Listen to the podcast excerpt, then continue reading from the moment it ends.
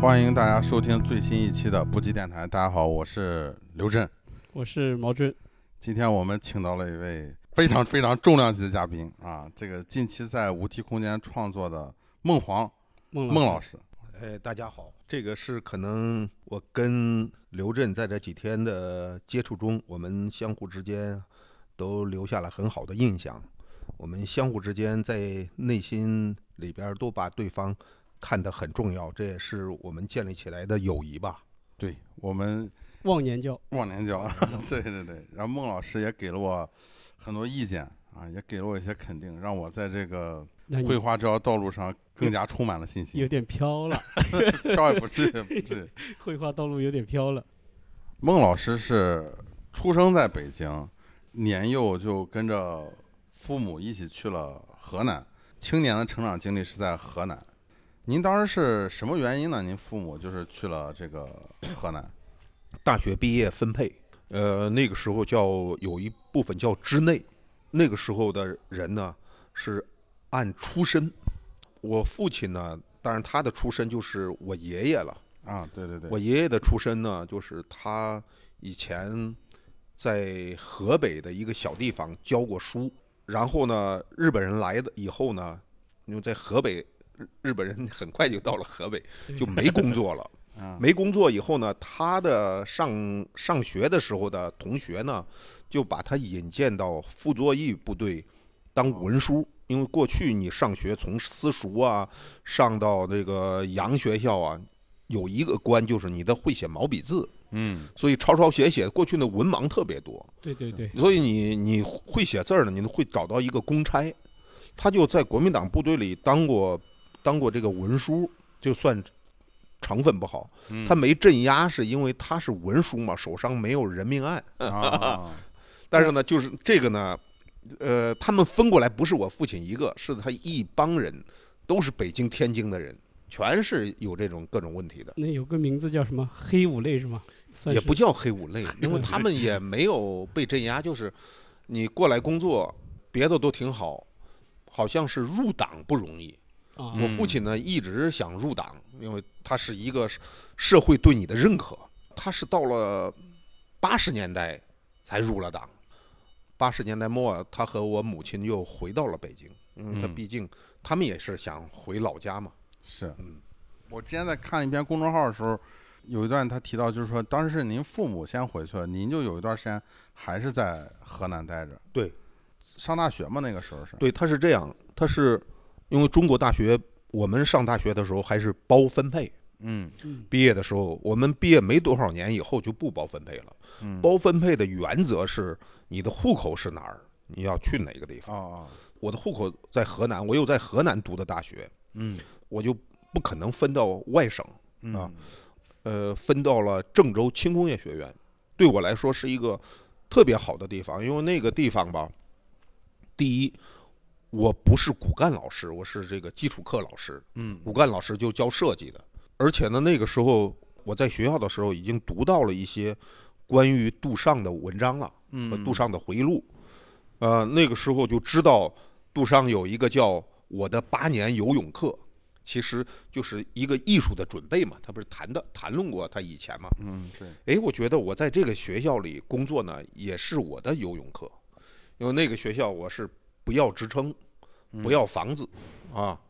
不要涨工资。你这三个都不要的时候，别人是不会找你麻烦的，啊，嗯所以你 你反正迎来的说是我不跟你们竞争，对你迎来的是自由。所以嗯我有了工资之后呢，我第一个动作我就是去西藏啊，去新疆啊，去写生去不是去旅行，啊，去旅行，去旅行去看，去感受。嗯，那是大概九十年代还是八十年代的时候呃，九十年代初啊？那个时候去新疆、去西藏不容易啊，容易，很容易。就有是公呃意思有是交通很不你方便。比是方说吧，坐火车坐到了西宁，从西宁坐公共汽车，呃，再走个差不多一天一夜到拉萨。嗯那得十几天从郑 从河南呃从郑州出发的话，起码要一个礼拜才能到那边啊。也没有，就在西宁的时候，我停了两天。嗯，我去之前就是也是给别人画行活儿，去给给我一个小学、初中在郑州，高中和大学在开封，初中的同学后来在一个银行当一个储蓄所的负责人，嗯，他们那里边要装修，刚开始嘛，九十年代初都是装修要这个啊画壁画，不是画笔画油画儿，当时啊人都开始就是九十年代初开始都追求洋气嘛，哦，我就在北京外文书店买了一本克里姆特的画册，因为这个老百姓都喜欢，对是吧对，对，它金是碧辉平面煌的，画的 啊，装饰性的颜色对，啊，就是那个时候就是在家里啊，基本上是他要了五张吧，我记得是嗯五张。啊，全是克里姆特的，全是克里姆 特的，给他临摹，临摹完了就是基本上是一天一夜画完，完了放两个星期以后再给给他啊嗯。对因为你要是马上拿过去，他妈的这这太别人快都了急了，太快了。他觉得你这钱挣的太容易了太，容这个易了这个就跟那个做设计是一样，你这一天能干完，你也不能说你得拖他一周，对 要不然他觉得钱花的不值。 跑到西宁的时候啊嗯，那是我第一次就是出远门儿。 嗯我在火车上，我到了一个陌生的地方，也那个时候也有点儿紧张，嗯我就是问是那个火车上的同伴儿，我就说去哪个地方住，当地人就跟我讲，跟我说了一个宾馆，嗯说你去这个地方住。后来才知道这是起点青海哈，是西宁最贵的，叫青青海宾馆，他妈那是国 宾馆。嗯啊，我进去了，因为那个时候是那个时候我爱留胡子，胡子啊很长，别人呢那个时候还是把你当老外 啊，觉得比较土，那个时候确实比较土。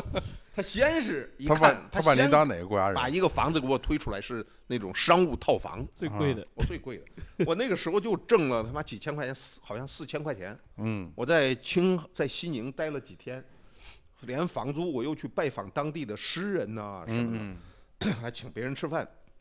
我到最后就那几天之后呢，我也带了几千块钱，最后剩了，呃，差不多五百块钱，四百块钱买了一个票， 嗯从西宁，好像从西宁到到拉萨，到拉萨呢，我就没有多少钱了，我就一头扎到了一个叫巴浪雪的旅馆。巴浪雪是给外国人的，当时巴浪雪呢是也不便宜，一天好像是五十块钱。嗯嗯我跟他们说，我说要住一个最便宜的，嗯最便宜的是十块钱，因为他们看了我是我是身份证了啊，嗯就让我住十块钱的。呃，我在西藏待了，第一次去待了五个月，嗯我感觉对我的改变最大的改变，是我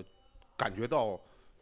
民族之间的差异。嗯我第一次感觉到作为汉族的，作为汉人的一种耻辱感，哦就是从 你何面对藏族的时候呢，我感觉我身上有原罪，因为我你是看说到这种政治上的、政治性上的，就还是生活上的，生活上就是不平等，啊，嗯就是就是生活中的不平等。有一次我去一个藏人家，这个人现在是叫什么名字我都忘了，是个大夫，好几个人在说话，我就还抱着这种大汉族主义，嗯我跟一个小伙子差点打起来。嗯啊后来那个那个大夫劝开了，就那个小伙子跟我讲了很多。那天晚上我感觉是对我，就是就上了一课。嗯但是再后来，我去新疆的时候也是，我去新疆可能只有塔克拉玛干东线嗯没有去过，你看包括北疆都转了一圈儿，不南疆，我到喀快到喀什的时候，也是有一个汉人呢就跟我讲，就说如果不是我们汉人来，他们还在刀耕火种，啊，嗯其他的那个维族人就不高兴了。啊就骂他。完了，我们这个那个时候从乌鲁木齐到喀什的时候，是走个好像是一个晚上两个白天，这么远，很嗯远。完了，快到喀什的时候，就是要到一个饭馆吃饭，都是就是公路上有各种小饭馆嘛。一到一个就那种戈壁上或者一个兔子不拉屎的地方，只有这一个饭馆，嗯其实都是那种公各种公司自己的点儿。啊是吧？你他就让你消费，完了在那个点儿呢，别的人叫我下来吃饭，嗯就是跟我说维族人不好的这个小伙子呢，他没下来，哦别的维族人就骂他说：“你赶快下来，你不下来，你被别人打、被别人杀了，没人管你就嗯觉得你哦你瞧不起我们是吧？有啊。点对他这种民族矛盾呢，他其实最会最后会化成一种个人情绪。是你在是生活中嘛，就是有的人的心理素质好，他有的人的心理素质不好，有的人心心就是就比较性格比较暴，有的人比较，这都是很正常的，是吧？？你看你他那是那他那有一个就比方说有一个突发事件的起因，都是因为最小的事情，是，其实就是你的认识和对对方的尊重啊。对，后来我在我在旅行的过程中，呃，消除了我的很多偏见，嗯，因为你在你的旅行的过程中，你接触到的都是活生生的个体，个体对，是吧？你接触到活生生的个体的时候，这些个体和个体之间是不抱有国家意识形态的，嗯对它就又是一个生命面对另外一个生命。对，它就是一个情感面对另外一个情感。就在这个过程中，你会怀疑你曾经建立起来的价值，你会怀疑你接受过的教育，你会特别的，就是懊恼，你这个教育是是怎么回事呢？是不是你成为一个呃，他们不会帮助你去认识这个世界，嗯他是混淆你，他对是告诉你很多谎言，是为了另外一种目的。对，这个时候你必须重新自我教育，这个时候是最迫切的了。嗯你要去寻找一个真实，这个变得比美重要了，是不我是？去西安读书之前，就是也是，呃，西安那边离河南很近嘛，嗯，然后河南人不是也是在中国我读书的那个年代，就是也是给他们归类化了嘛，就说哎呀河南人坏啊怎么样？但是我真正到了西安读书的时候，我接触到的就是有好有坏嘛。然后你就变成跟孟老师说的一样，就是你跟一个活生生的个体去接触的时候，反而我有很多特别好的朋友是郑州的啊，是什么呃河南的，就是觉得他们人很好啊，就是不是传说中的那种，就是给人归类了嘛，哪哪都有好人，哪都有坏人嘛，是吧？是，就是你观察一个事物的时候，或者观察一个人的时候，有现代主义的特征是个体，对是吧对？很多人，包括艺术家的时候，碰我也碰上一些知识分子，就是我在北京生活的时候，我特别喜欢自居。哦，确实我也是，因为我在河南成长，啊，我也是河南人。因为有的河南人呢，他到了北京也好，到了其他地方也好，因为河南在中国，它变成了一个被别人集体攻击的地方，好像中国所有的坏是从河南滋长出来的。其实这种偷换了一种概念，嗯，他把河南就好像是这个，这个我老是想到这个广东人吃猴头，是吧？猴脑他上把海一个点儿最最弱的一个猴子推出来的时候，这些其他的猴子感觉自己就安全了，其实不是，嗯就是是你作为猴子的时候，你进到这个笼子，已经你的命运已经已经注定了，是吧？ 啊，作为这个文化的一份子，其嗯实你应该反反思自己的文化，对，是吧？你要是把每个地方作为一种类型的嗯人，呃，这个最起码你不是经过现代主义洗礼的哈、你还是你的思考还是那种比较原始的是那那种那种感觉。后来您要在学校教书的这段时间，呃，是什么原因让您就觉得不太想教书了？因为现在也是有还有还有很多年轻艺术家，他还是非常希望拥抱这个系统的。第一，我是感觉我没有办法教别人，啊，我教不了别人。呃，教艺术这个事情是一个很荒唐的事情，是对是吧？哈，是个呃，艺术是其实是每个人的需要，嗯如果变成了学习，它不是，是不是？有一次我在北京的时候，我有一个朋友，是一个特别好的大夫，他在他那个学科里边，他他就是领军人物啊。他到我的工作室，他问，他说：“呃，我正好画了一一个很大的云。”他说：“你画这个画儿有什么意义？”我说：“没有意义。”他就不理解，他说：“你为什么画一个没有意义的东西？”我就跟他说：“我说大夫，我说你为什么要执着于一张画儿的意义，而不执着于自己生命的意义呢？”我说你自己的生命这个这个本身，这个意义你不去追问，你为什么要追问一张物？是不是？对，就是我们一个很物多件人都是，呃，就是艺术家也是这样。当然，一张画儿它是有意义的，嗯，是吧？你就是表达无意义的时候，它已经构成了意义。对，是不是？这是你的一个态度而已。就是咱们说到回到这个艺术教学的时候啊，这个艺术教学，我们往往就是老师给你一种方法，就是在这个时候，就是我们在座的都是同行嘛，我们都能有这种感受，就是人告诉你什么是艺术的时候，他说出来这句话的时候，他已经错了对，是吧？呃，我记得有一次我教书，我的学生问我，说老师，素描怎么画？嗯，他问我这个问题太抽象了，我确实很茫然，我也，我也确，我也确实对他比较诚实，我就告诉他，我说你问我，嗯，我问谁？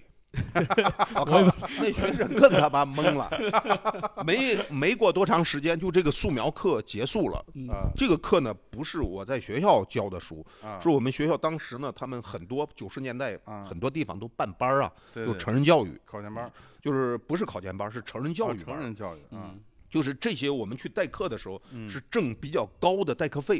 啊嗯，对对对，去挣去等于是活儿挣挣对钱赚的钱，所以呢，对，这些人呢，他有他们的自主权呐、嗯，他们不是学校，呃，不能说了算，他们本身也很有力量。所以我这个素描课教完了，原来色彩课也是我的。哎，我们那个管管负责这个事儿的，我们系的书记对我比较客气，嗯，就是很婉转的告诉我，怎么色说彩呢课你不用去上了。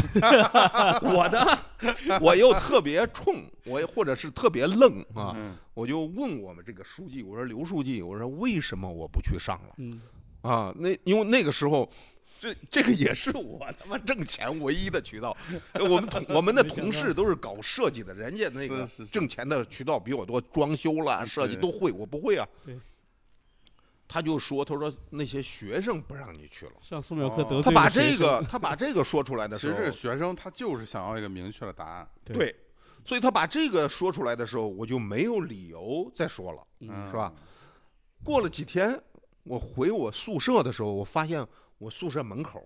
妈黑压压的一一群人哎呦，站着。我走过去一看，哟，我说这是我教素描课的学生。我说你们在这儿干什么？他说等你呢。我说等我干什么？呃，他说想让你回去教我们色彩。我说嗯你们不是把我赶走了，你还让我回去教色彩干什么？他们也很诚实。他说新来那个还不如你呢。 他也无法回答，我估计可能去的人嘛，我不知道。跟孟我老师说的这个故事的时候，我想起前两天我正好看到一句话，特别逗的，就是说毕加索带着一把装满空包弹的左轮手枪，他曾用它来射击那些询问他画作背后意义的无聊谈话的人。 你们问我意义，我就拿枪打你。我 靠对，这个意义这个事儿挺有意思。嗯，那您就相当于您是这个辞职后就一就去了北京，当时您是去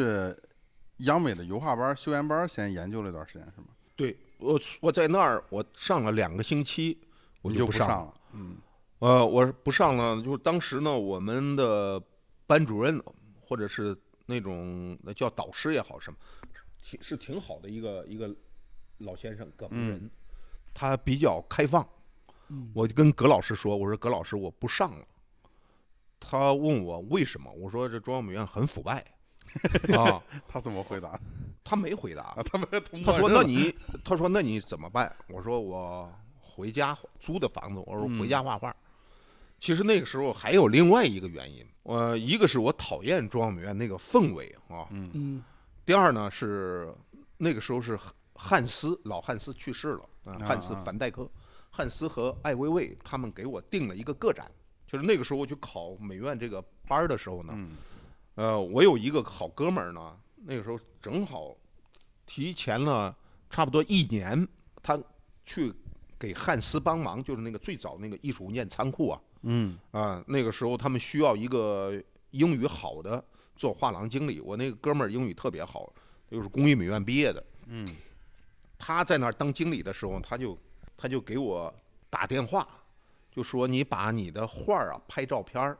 你给我寄过来，我让艾薇薇和汉斯看一看。我嘛，我没有照相机，我也没法拍，啊，我就我就这个事儿给耽误了，给耽误了。嗯，又过了几天，又过了几一段时间，他打电话，他就说跟我说，他说你看，他说很多人人家都是拿着照片儿给我，他说我给给你说这么长时间，你也没给 我，没我当就回感事儿觉我理亏啊。嗯，呃，正好呢，第二天我的同事呢，他就说，他说他要拍他的作品，啊，他让我帮他忙，就是那时候有一般过去的就是一个人扶着，啊，嗯那时候没有摄影棚，就是在太阳下边儿，就是嗯他们就是看那个什么太阳入射、入射、入射角啊，叫什么的，咱他们就那样去拍，色彩还原也很也很好。是，我帮我的朋友，就是我的同事嘛，就是他是一个哈苏相机，很好了哎呦，那非常好，啊、非常好的一个专业相机，那个大座机。嗯，拍完之后呢，他说他拍有两卷儿嘛，拍完了，还有他说后他说还有个五六张，他说我们两个拍着玩儿吧，我就跟他讲，我说别别拍着玩儿，我说能不能帮我 胶转拍帮几我张拍啊那个时候胶转也贵啊，啊？是那就是理所应当帮我拍了四五张。啊，过了几天，他就把这个印出来，就是那个时候印就是五寸，给我的时候我就正好装信封，我就寄到了艺术文件仓库。嗯，过了几天，他就跟我讲，他说你，他说他们很喜欢你的画儿，嗯，他说让我去北京，正好那个时候我要去北京去考学，对， 去考这个中央美院这个研究班儿嗯专业嘛，研究班儿的专业，我就拐到这个艺术院仓库，我这是有哥们儿在那儿嘛，哎，碰上老艾，嗯，老艾呢就跟我说，他说，呃，你带画儿了没有？我说没有，我说我来考试呢啊。嗯嗯老艾呢就是跟我讲，他说，他说你看，他说来我们这儿的人都是拿着画儿来的，嗯，他说你什么时候你把你的画儿拿过来？他一说这个呢，我觉得呢，他说的也在理啊哈。嗯是，正好第二天呢，我哥要从河南到北京看我父母，啊，呃，我就让我哥在一个我朋友的帮助下，把那个画儿卷起来了，卷起拆来了以后卷起来，对就在火车上给运过来了。对对对，运过来几物流张，很不方便，没有运过来物流几张，我就就呃拿去给他就看了嗯就，直接就我就第二天去火车站接了我哥，把那一卷子画儿有个三三张，记得有有两张一米一米二的，嗯有有一张一米八乘嗯、呃两米的，也挺大，就拿拿过来了。拿过去以后呢，他们也没有内框啊，他们就绷在别的框子上，就大概嗯把它给弄平了。完了，过了几天，他们告诉我，他说稀客买了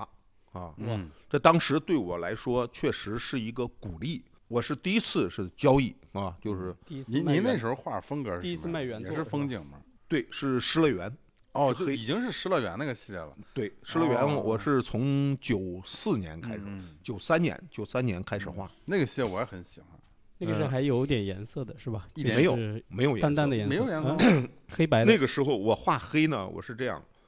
呃，当然你要是讨论这个怎怎么画黑，它是有一个历史背景，嗯它不是来自于艺术史，它是来自于我的经历和社会那个时代。嗯就是简单的说吧，我大学毕业的时候，我也那个时候受了这个西方的影响，特别是培根啊，嗯嗯我画了很多那种死呃残酷的，就是死动物啊什么的，甚至我去看那个农民怎么杀猪。拍了很多资料，嗯那都是血淋淋的，他们他妈的直接就是刀上了，是吧？那种画了一些那个，画了一些那个，但是我有一个好朋友啊，呃，跟他探讨，他给我提的意见，他就觉得我的表达不够准确。嗯嗯其实都是同龄人嘛，就是在那个时候呢，正好邓小平南巡，差不多九二年、九三年嗯，南巡之后，唯一的一个结果就是一个、嗯呃、生活中的一个结果就是办公司容易了。嗯嗯，过去，比方说你要办一个公司两三个月办不下来，现在是好像一天就能办。对，现在所以一天我的啊同事、我的同学一天之内啊，全都开公司了，吓坏全了都成了装修公司老板，因 为装修装修在九十年代初最啊赚钱，它的利润是百分之五十以上。哦哟，我同学呢，还有同事，一夜之间变成装修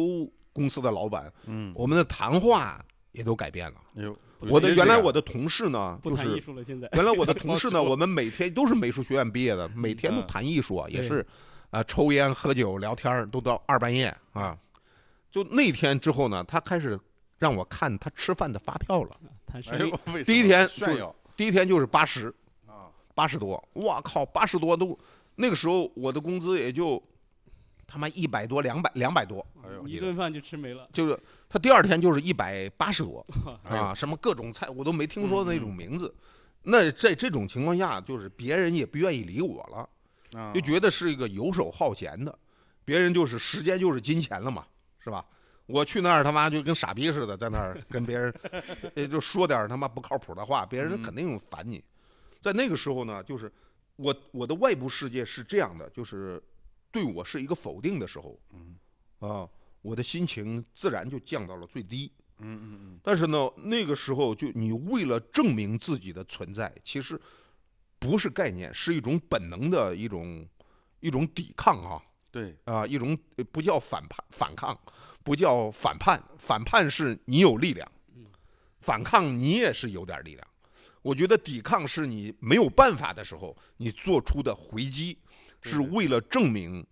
你存在的价值嗯或者你存在的意义。或者说心中还是有一有一口气在那里，就是有个气节在那里，我就也不是气节，嗯其实就是纯生物性的、被动抵被动的。啊就那个时候呢，你我再去画的时候，我感觉我用颜色是不对了，我用颜色去画的时候是不对的，那么我就用黑色。用黑色的时候呢，毕竟你是我们是受过这个训练的，是吧？用各种颜色的，过去的就是我们老师教我们的都是苏联那一套啊，或者印抗，象苏派联那那套一套。讲究不能用黑，但是那我在黑里边对，去找去变找化它的变化。嗯我去找黑，所以发现了黑有透明的黑，不透明的黑，有半透明的黑，有半不透明的黑，嗯有偏冷的，有偏偏暖暖的。对，所以在这个里边呢，我就有自由了。在那个时候呢，我也想到了这个钢琴，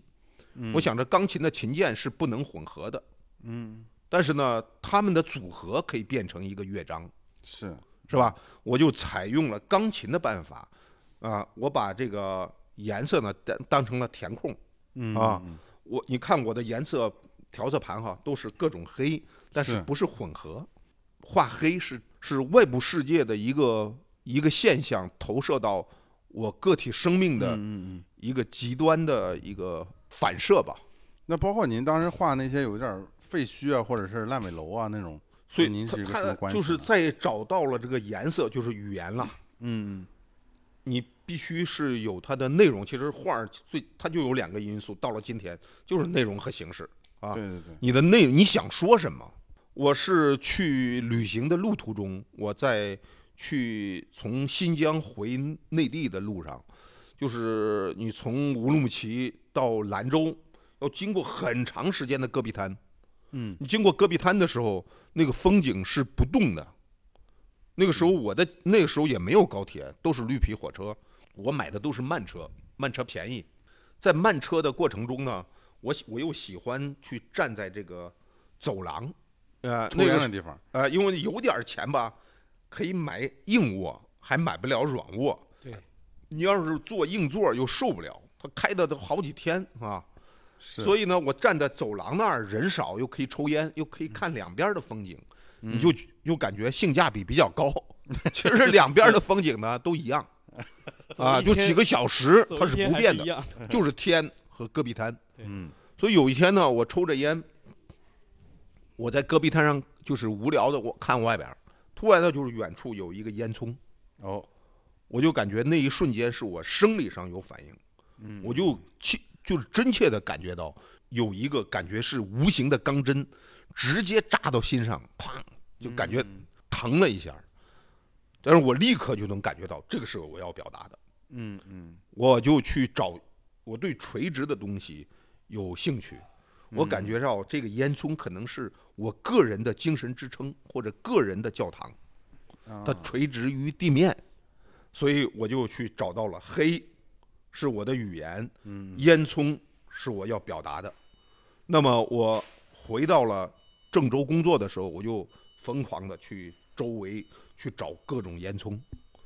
哎，也是按照很传统的办法拍照片儿啊，画速写。那个时候照片儿还不太好拍啊，这个有点像是谁？你看姜文电影，每次都有屋顶，你知道吧？ 每个电影都要对有是一屋个顶，语就是言他有他的一个，呃，他的记忆或者他的对骨包子括里我的小时候长大那个地方，我都记得现在很清楚。它有一个我不知道是烟筒还是一个垃圾收垃圾的地方，嗯就是在两栋那种民居之间，就是原来那种苏联式的民居嘛，嗯五层楼，对，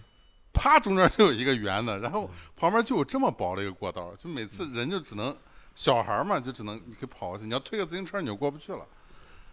所以呢，就是我是先画完这这这些画儿，才起的名字，嗯，我不知道叫什么名字。刚开始是问周围的朋友，我有一个朋友给我起了一个名字，就是叫什么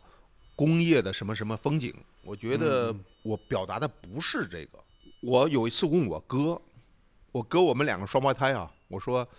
你帮我起个名字。我说这样，我说你先别说出来，我说我们两个都写在纸上。嗯，我也写在纸上，他也写在纸上。后来一亮出来，都是失乐园，哎呦，哎，哦，特别巧，我就感觉哎，嗯，最起码我有一个人能认可这个名字了。失乐园不是那个村上春树那个小说嘛？您是也是有一点受那个小说影响的跟，跟那个啊没关系，没关系是吧？呃嗯，我就朦朦胧胧的感觉到圣经里边的那个逐出乐园的这个、嗯这个故事。当然我，我没有吃到禁果 啊，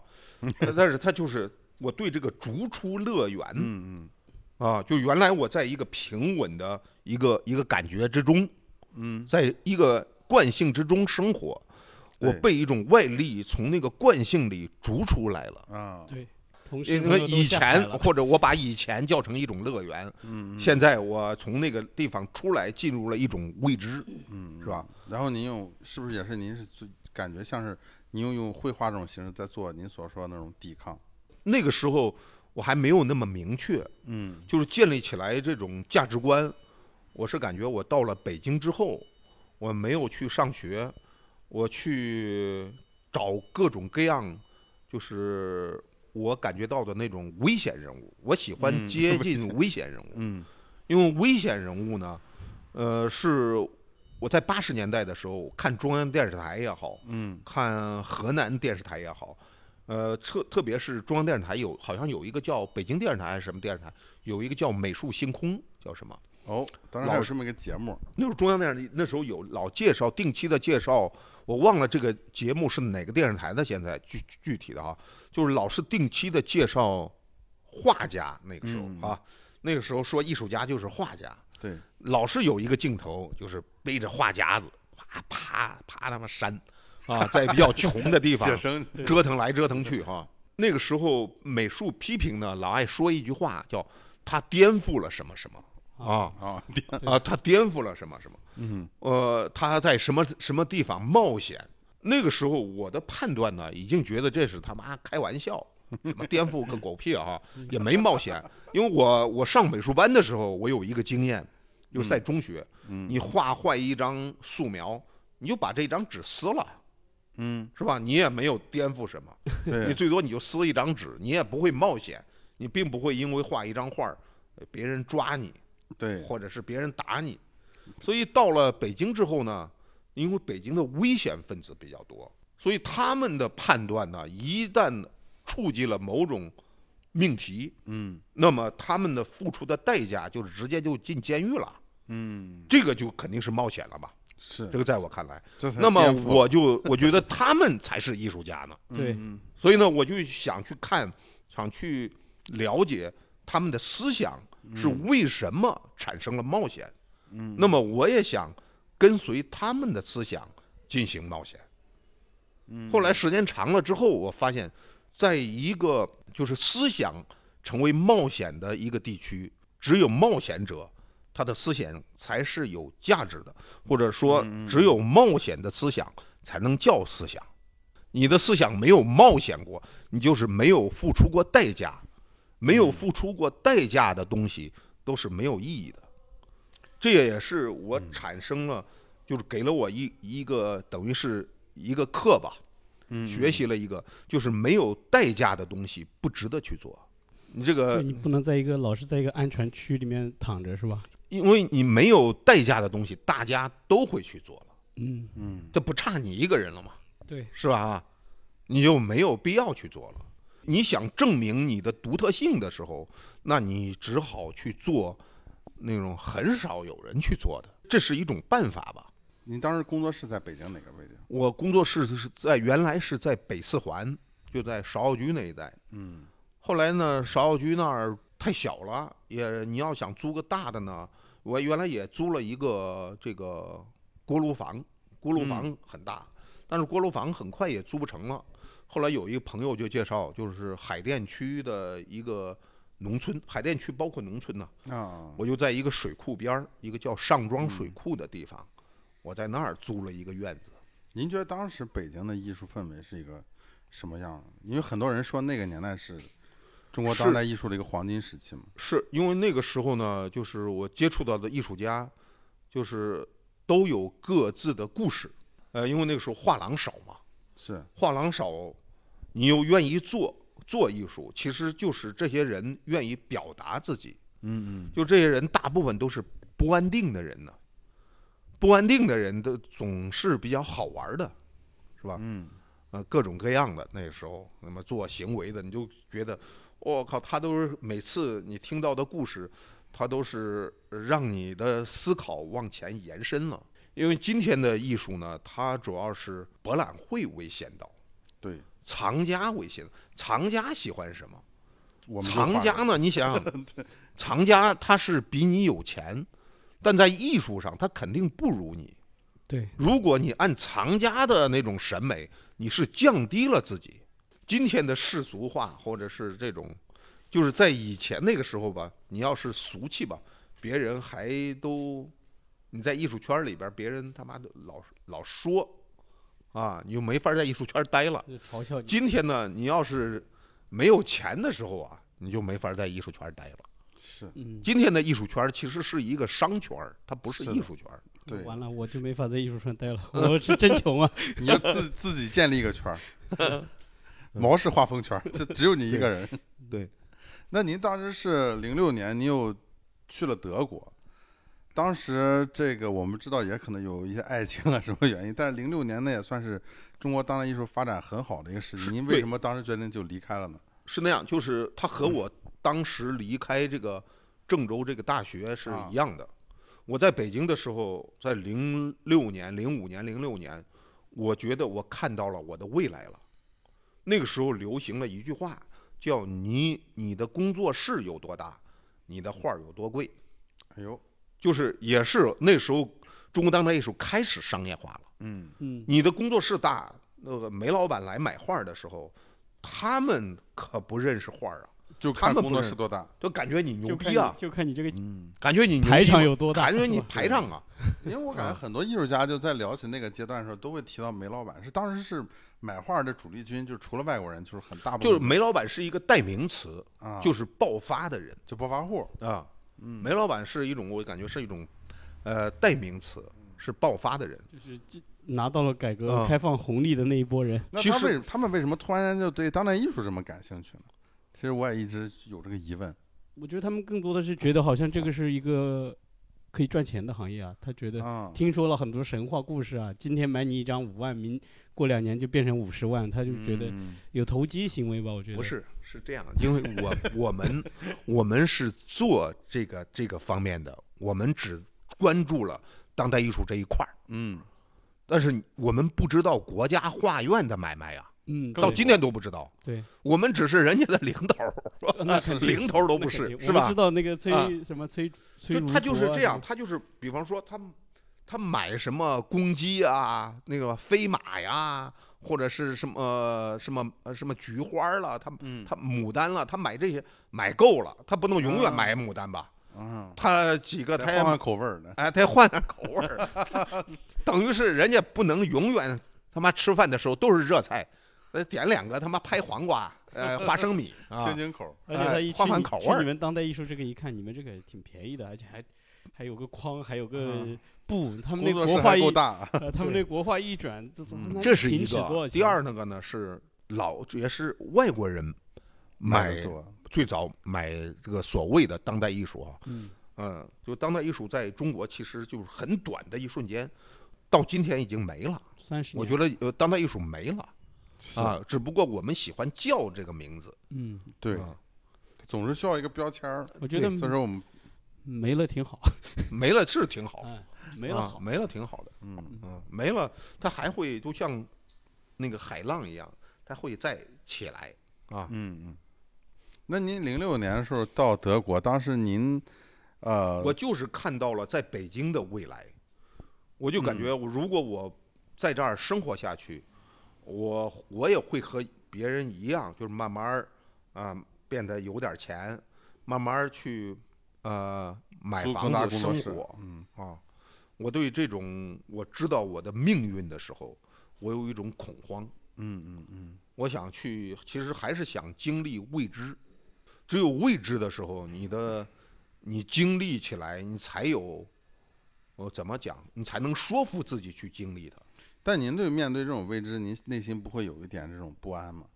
其实我是认一个死理儿，就是人都会死嘛，就是你你就成为他妈的李嘉诚也好，你成为那个美国那个最有最有钱那个人啊那，个马斯克，啊马斯克，嗯对你不是他们最后和我们一样都会死嘛？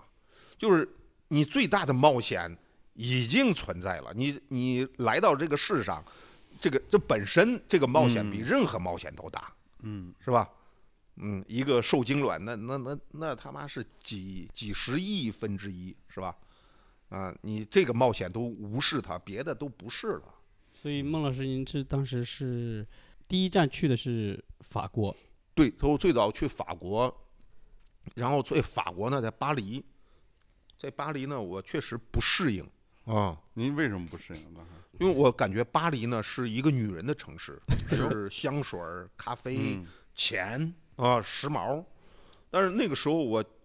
我我更喜我那个时候我那个时代我喜欢德语文学，有一段时间，嗯嗯我就想去柏林看一看。还有一个是柏林有一个呃汉斯的朋友，嗯，啊，也是一个德国的策划人，我我就联系了他，呃，去了德国，去了柏林，嗯，到了柏林，我喜欢上柏林是，呃，我去的时候是冬天，我到了柏林之后，我发现柏林很多地方很像北京柏林还是有大烟囱啊，啊，法国没有 啊，它有一种巴黎没萧有条感，就有时候那工业个冷风一吹，我觉得是那种我工对业他工业城市柏的那林种吧，比较脏乱差，但是今天不是了。嗯，今天今是天法我国不太则我也不太喜欢了。嗯啊，就是那个时候柏林是一个黑色的城市，因为我画黑画也比较敏感嘛，也喜欢。嗯现在变成了一个彩色城市了，哇，它都刷墙啊，政府出钱刷墙是吧？以前都是红砖墙，现在变成白啊，以墙了前他们不是讲柏林是一个性感的城市，那是指以前，嗯，现在不是了，现在都是资本化了。它指的性感城市，为什么说它是性感？因为我感其觉实德就国跟性感其这实个词儿，我感觉就是又穷，里边儿有很多年轻人，他有一种年轻人身上总有一种不屈的东西。对，嗯啊，他不屈服于命运，不屈服于整个主流对他的安排。上一次我们也也聊起来，您说这个现在其实对于很多年轻的艺术家，这我觉得这不仅仅包括中国人，甚至说全球的这些年轻艺术家，都还是觉得柏林是这么一个现在这个最自由、最最适合年轻艺术家发展的这么一个城市。所以说，现在很多的这艺术家也喜欢往柏林跑。上次有一次跟我们聊天也提到过，就是说您觉得就是说柏林其实它对年轻艺术家又没有那么友好。您您提到一个例子，说法国还出来了一批中国艺术家，啊、但是德国一直没有出来。您觉得他是他是这样，就是扯起来这个话，它比较远啊。嗯就是柏林，它从这种，呃，因为它是以前它的历史我们都知道，东西德，嗯对的呃，柏林墙推倒之后呢，因为东西德的时候也是意识形态的竞争，是意识形态竞争就是你盖一个楼，我也盖一个楼；你有一个什么，我也有一个，都要证明各自制度的优越性。对，所以在他那儿的时候，你有一个美术馆，我也有一个美术馆；你有一个剧院，我有一个剧院。墙推倒之后是双份儿的，双份儿之后呢，就是德国政府并没有说关闭一个美术馆或者关闭一个剧院，那么都都运行，嗯，就是展览场地和特别展多展示的空间特别多它。多。嗯还有一个同等重要的是，柏林是欧洲大城市最便宜的地方。对对那对。现在也比以前贵了，那个时候嗯很便宜，但现在来说，相对来说还是便宜。相对还是便宜。嗯，嗯啊消费、租房是 这这一方面是吧？对，就是我你是说的租房是，我说的是德国呢，就是给外国艺术家的机会不多哈、我对对是看到更多的是中国艺术家。第一，呃，中国艺术家有中国艺术家的问题，因为我们关注的命题或者我们讨论的这种方向，不是别人感兴趣的。德国是个非常政治化的国家，对德国的文化里，它有政治性的东对西。他们喜欢讨论政治。对，嗯，就是很多艺术家也认为，我也倾向于这个，就是，呃，当代艺术如果不是关于问题的，特别是不是关于政治性的，它就不是，是吧？不是什么，不是不当代是艺术，不是当代艺术，嗯，因为在德国，它有一种话叫，呃，知识分子是议会之外的议员，就是嗯你对社会是有发言发言责任或者发言权的。那么，在我我上次咱们聊天的时候就说法国，你看还出了一批，你像法国啊，它是老牌儿，嗯、那个帝国主义，它是它有殖民的历史，嗯和这个东西呢，在它文化里显现了，因为你殖民了别人，就把别人当成你的国家了嘛。对啊，不然的话，你拿他的东西，你没有合法呀。嗯是吧？他把他的东西拿过来的时候，他的文化他也认可了。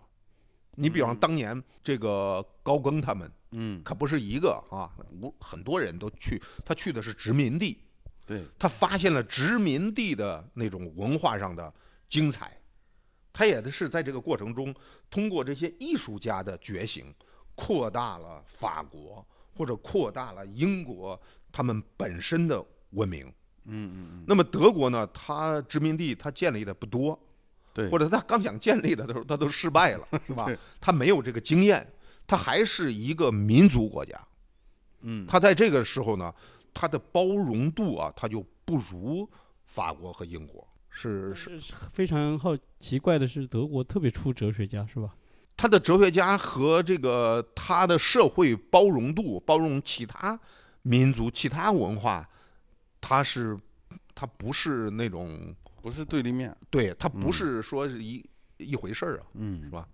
所以孟老师在德国一待待了这是多少年？我算是待了十七年，哦，这都十七年了。嗯，这十七年，但是我也是两头跑啊，嗯，基本上一半儿都在中国呢。嗯我是我到了那边呢，我是感觉，因为呃，我自己也是来自于中国，我更敏感与中国的问题，因为在我们受教育的时候，对中国之外，其实也是不不关心的，甚至是超过了德国这种不关心。我们关心的是欧美，也是这跟那跟这跟那个鸦片战争有关系，就是两次鸦片战争，就是坚船利炮把我们打开了嘛。对打开了之后，我们去认识到的是他们的技术比我们厉害。不是以前不是清末的时候有句什么话，师夷师夷长长是技以长制技以制夷。对就是我们学的是惧怕于别人的这种技术，并没有认识到思想。对，所以在这个方面呢，我们服气的是欧美，也是因为他们的技术比我们高。就在欧美之外的所谓的那个国外外国啊啊，指的都是西方欧美，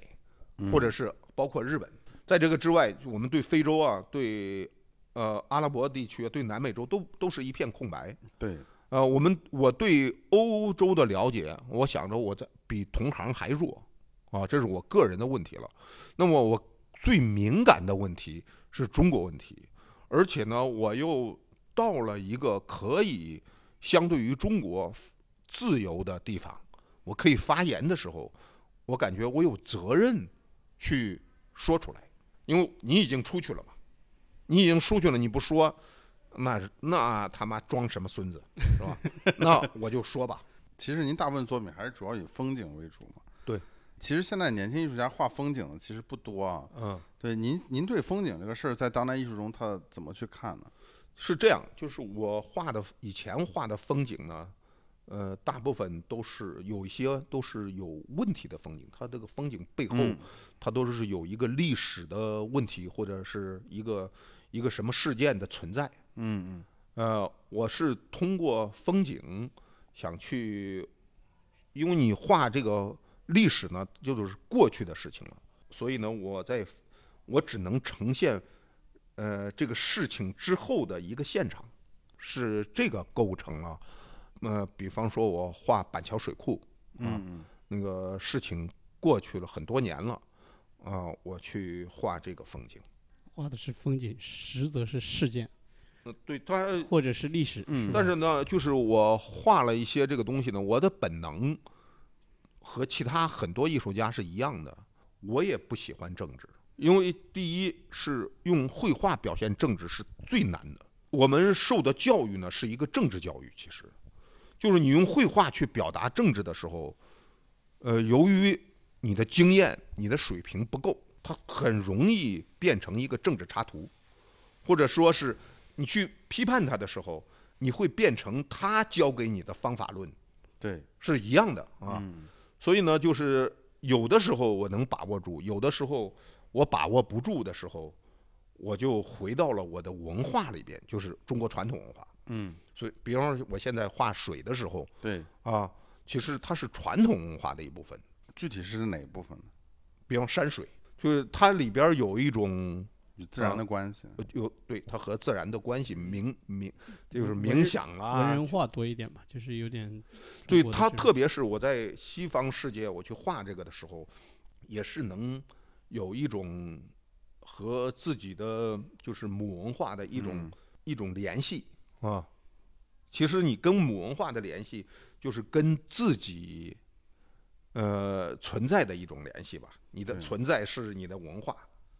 是吧？嗯，我到哪儿，别人都是中国人，是吧？嗯对，我也觉得就是，如果作为一个文艺创作者，你很难脱离自身这个文化土壤。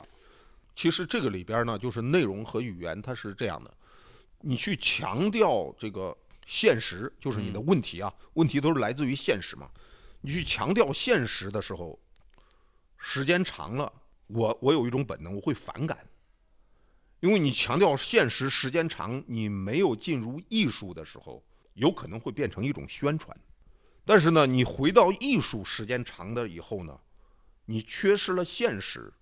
那么你这个艺术会变成一种空洞的虚假，对是不是啊？对，它它不真实了。就传世形式了，变成是吧呃，你全是形式的时候，你的你是怎么来的？你是谁？它不能成立，因为我们的惯性往往是这种语言是通过学习嘛，是是吧？哈，特别是通过呃对西方的学习，对对因对为当代艺术这个概念本身就是西方的。对，通过这些学习，你这个作品呈现出来的时候，别人看到这个作品的时候，别人都不知道这个这个作者是哪儿的，你那你就从这个时候呢，你就无视了你的生存，这个是很危险的。你作为一个艺术家，他是怎么跟自己这种身份处就理是好我关系啊？我就感觉是两边就是，呃，就是跟老鼠似的，他妈在风箱里的老鼠，就是其实是很抓狂的一种状态。嗯，就是两边儿跑，就是关系线是时间长会变得干涩，你就感觉这个问题压着你。因为艺术它它说到底它不是一个说教，嗯是你回到艺术时间长了，你就感觉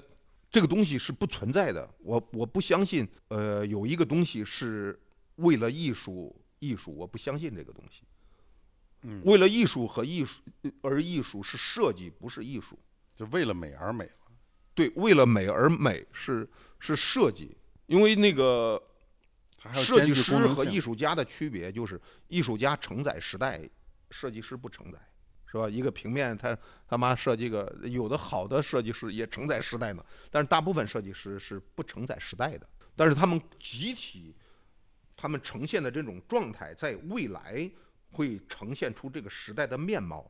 但是对作为个体，他们不需要或者他们没有这种诉求去反映他们的存在，因为那个设计师是甲方和乙方的关系，是是甲方和乙方，它不对对是对，它像也艺要术兼家具功能性与服务性。设计它可能偏向一个民主化的艺术，它终归来说，它是要它既要提升大家，但是又不能太激烈，因为对它作为一个个体，它还要去服务。对，艺术可能就是我们不需要服务任何人，服务好自己。是你我我跟我跟刘震看法不太一样，我觉得艺术最重要的地方，它服务，但它服务不是为了一个非常具体的人，或者是独立的一种呃已知的这种意志意识形态啊，它但它恰恰也是为了这个时代去服务的，但它服务的意意不是像说设计师这种，呃，别人给他工资，他去做这件事儿，那更多的是可能说你对于这个时代有什么问题意识，然后你通过一个可实践、可传播的方式去表达这个东西。所以它可能服务的那个对象是抽象的，就我们很讨厌，今天很讨厌“形而上”这个词，但是艺术服务的对象就是形而上的。如果这个都不存在的话，那没有艺术，因为艺术家通通过政治的方式去创作，也是某种意义上的去召唤一种公理意识。那那个东西显然在现实中不存在，所以他才要通过一种艺术的这种方式去去做一种这种祭祀行为。我觉得就是每个人他的工作都是有他的合理性，就是我们只能谈我们自己的感受和我们自己的工作。就是作为一个呃艺术家，我是一个个体。我后来我想到，我减少对这个当代艺术的批评，并不是说它不存在问题了，就是我作为一个表达者，我应该去寻找什么样的可能性，才是我的工作，是不是？我我如果去加入了就是更多的批评的时候，这个问题它不一定能解决。我毕竟不是批评家嘛，我并不擅长这个总结性的批评。哦，对我刚刚说的意思不是说必须要用批评的这个方式去参与吧，就是我觉得作为一个个体，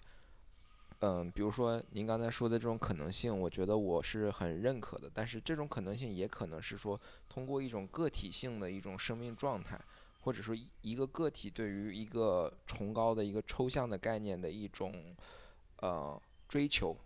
或者仰视，他把这种姿态传递出来，也可能是解决当代一种道德虚无现状下的一种可能性，或者是说很很有可能是很重要的一个解决的一个实践的方式。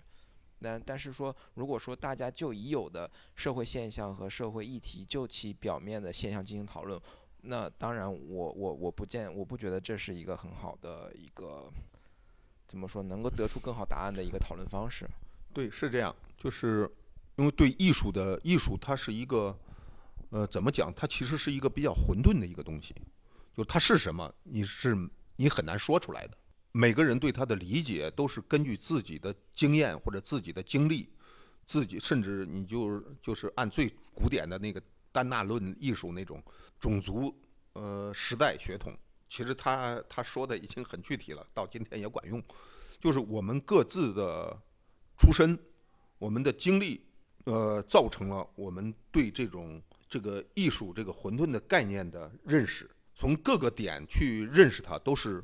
都是没问题的。就是你采取了什么，就是李小龙在美国，啪一下把人打倒了，美国人过去问他：“你这个什么是 Chinese 功夫？”他说的是什么？Be water。对我，我觉得其实它是有一个，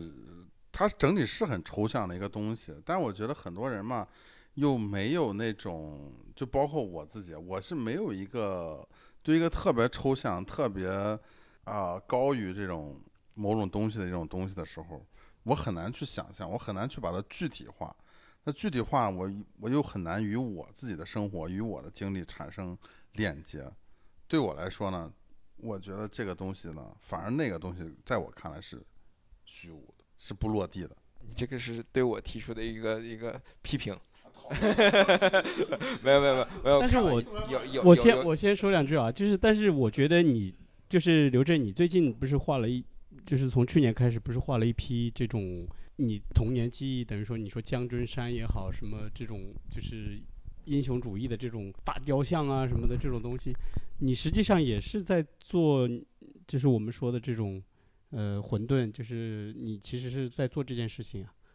你又不是说你完全照着某一个东西去，这其写实实是一地个画宏出大来宏大叙事的问题。因为之前我至少我在这个国外接受的教育，其实经常就是被攻击的一个点，就是说你这个东西不够具体。我记得很多时候，我导师包括一些艺术评论家看到我这个作品，他觉得就是在概念上和在表达形式上，你都要 narrow down，就是要再具体点儿、再细点儿、细分，细分到哪儿？细分到你最私人的感受，你就没法攻，别人就没法攻击你了。你这个我太私人，比如说我小时候被人揍了，你你怎么能攻击 这个人呢？但是你讲一个特别大的时候呢，就很多时候大家都会攻击你。但是上次我跟孟老师也讨论过这个事情，我就觉得，如果说在这个现在这个情况，在一个公共空间被严重压缩的一个就是现实当中吧，我们活大家都不敢去聊这种稍微大一点的事情了。我觉得这个情况呢，其实我觉得也是值得怀疑，也是值得。虽然大家也都是很被动的在做这个事情，对我来说，那我觉得我我所说的一些相对宏大叙事呢，是因为我是在这个切身，我的经历是切身在这个里面，在这个叙事里面的很小的一个片段，但它对我的影响却是我整个生命的。讨论什么问题，讨论什么样的问题都是没问题的，嗯，都可以讨论。只不过我喜欢一种工作方法是，都去讨论它的时候，就是这个问题变成了最大的问题。嗯你比如说，文化大革命的时候，你们那个时候当然都没出生。对，文化大革命的时候，所有的艺术家讨论的都是政治，嗯只不过那个时候的政治，它跟现在我们说的政治最大的区别是，它没有个人判断的政治，其实嗯也是拍马屁，是很嗯安全的。那个不叫讨论政治，其实嗯中国的讨论政治可能唯一的一次喘息机会，就是微弱的一次，是八十年代，就是有那么一个窗口期。到了今天呢，他也不能讨论了。今天这个问题哈、我们都知道，他不可能讨论了。不可能讨论的时候，都去讨论形式的时候，那么形式就是政治了。他是一个很对懦弱的政治家，懦弱的人格。对，其实我们的最大的文化里边儿，最大的一个政治就是人，就是我们这个我们这个文化之下的种群是没有任何担当的，它其实实还是一个农业社会建立起来的一个价值观，就是一亩三分地，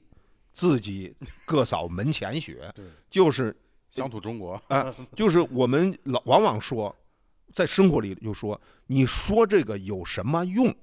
嗯，对，它在对我们最古老的血脉里，哈，对嗯建立了一个东西——实用主义。它没有在这个文化里没有超验性的 东西。我也觉得，尤其是在这几年，我觉得在这种大形势下，每个个人的这种体验就变得更加不重要了。甚至说，一些跟我相对来说非常亲密的人，都会觉得在某一个大的形势下，你的个人的体验、你的所有的情感都是不重要的，大家都这样。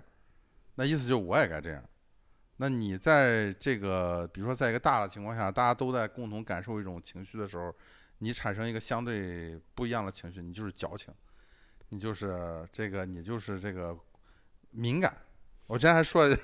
我这秀敏，其实这个是中国中国这个时代哈、它呃到了今天，呃，其实，呃，这个时代不是培养艺术家的时代，他是艺术家已经不牛逼了，现在是最牛逼的是收藏家。嗯，是吧？那个艺术圈里也说，谁是收藏家来了？嗯你妈，你艺术家来算个屁啊！那收藏家来了，咱们四个都站起来了，是吧？ 不仅得在他的门口迎接 他，晚上还得请他吃饭。原来是藏家请艺术家吃饭，现在所以呢，就是这个时候，就是你作为一个有性格的人，如果你认定，呃，你从事的职业是什么，那么你就开始建立一个艺术家的状态。那您觉得什么是一个好的艺术家的状态？